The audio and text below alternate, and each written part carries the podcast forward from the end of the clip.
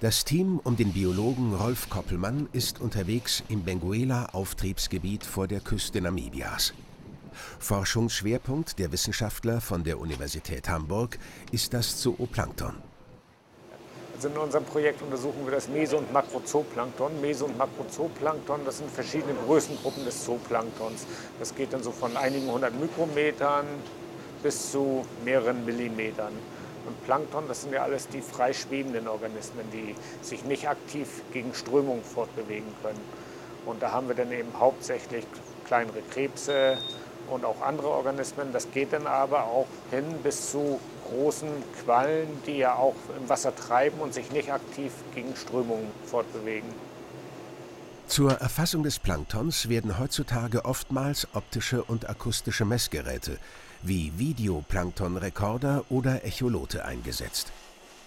Um Daten über die taxonomische Zusammensetzung und die räumliche Verteilung des Zooplanktons zu erhalten und um Material für biochemische Untersuchungen zu gewinnen, werden zusätzlich Fänge mit verschiedenen Netzen durchgeführt. Wenn man ganz genau wissen möchte, welche Organismen sind das und welche Arten kommen davor und wie sind die verteilt, dann müssen wir das genauso machen wie die Altvorderen und zwar mit Netzen durchs Wasser fischen und die Tiere nach oben holen. Und inzwischen haben wir auch modernere Netze. Also wir benutzen ein sogenanntes Mocknest und das besteht aus zwei Netzen, die nebeneinander sind und eine Netzöffnung von 1 Quadratmeter haben. Da haben wir dann auf jeder Seite neun Netze, die nacheinander geöffnet bzw. geschlossen werden können. Wir erfassen gleichzeitig sämtliche Umweltparameter, Temperatur, Salzgehalt, Tiefe und auch den Durchfluss, wie viel Wasser wird filtriert und können dann in fein abgestuften Fangintervallen die Wassersäule kleinskalig auflösen. Die Organismen aus den Netzbechern werden mit Formaldehyd fixiert oder eingefroren. Im Labor an Land werden sie dann gewogen und nach Größen sortiert. Anschließend bestimmen die Planktologen des Projektes die Tiergruppen und Arten.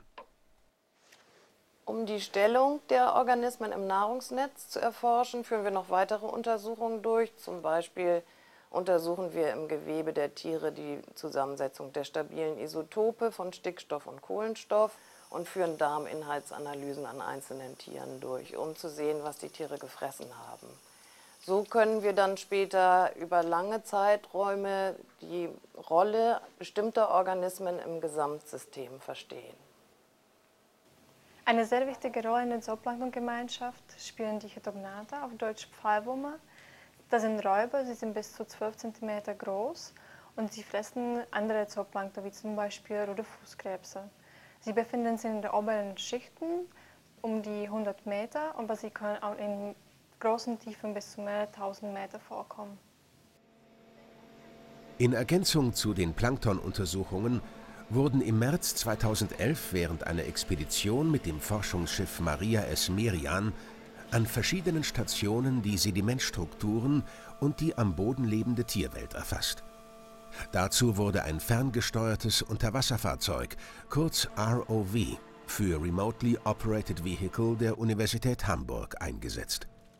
Dieses Gerät kann 1000 Meter tief tauchen und ist mit verschiedenen Sensoren und Kameras ausgestattet. Es ist mittels Lichtleiterkabel mit dem Schiff verbunden und wird von dort gesteuert. Auffällig war, dass die untersuchten Stationen hinsichtlich der Sedimentbeschaffenheit und der Besiedelung sehr unterschiedlich waren